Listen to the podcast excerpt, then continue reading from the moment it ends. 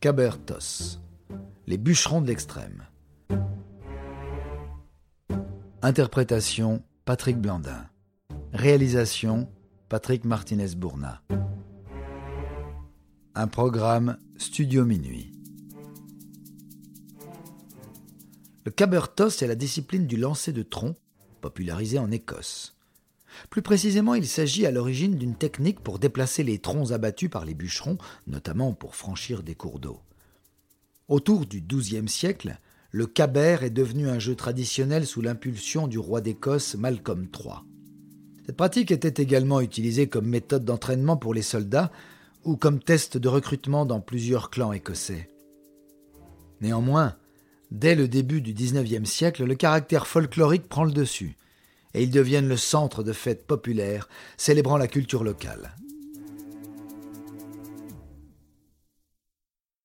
En quoi cela consiste précisément?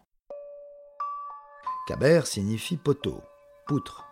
En général, ce sport utilise des troncs d'environ 5 mètres et pesant entre 50 et 100 kilos selon les catégories.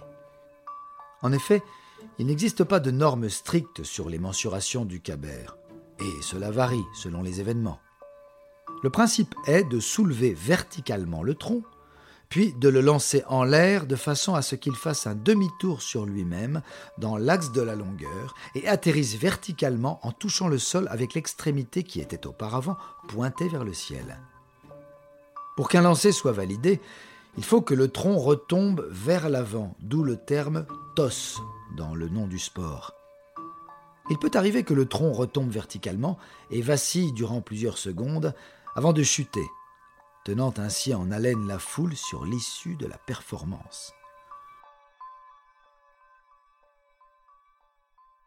Inventé en 1856 à partir des jeux traditionnels pratiqués au Moyen Âge, les Highland Games existent toujours. Cette Olympiade écossaise regroupe différentes épreuves de force telles que le cabertos, le tir à la corde et des variations des lancers de poids et de marteau, mais aussi des épreuves de course.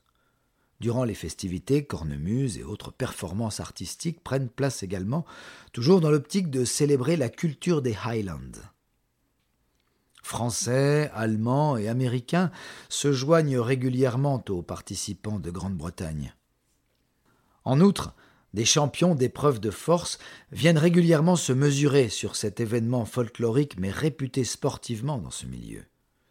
Il convient toutefois de souligner que même au championnat de France des Highland Games, le kilt est obligatoire.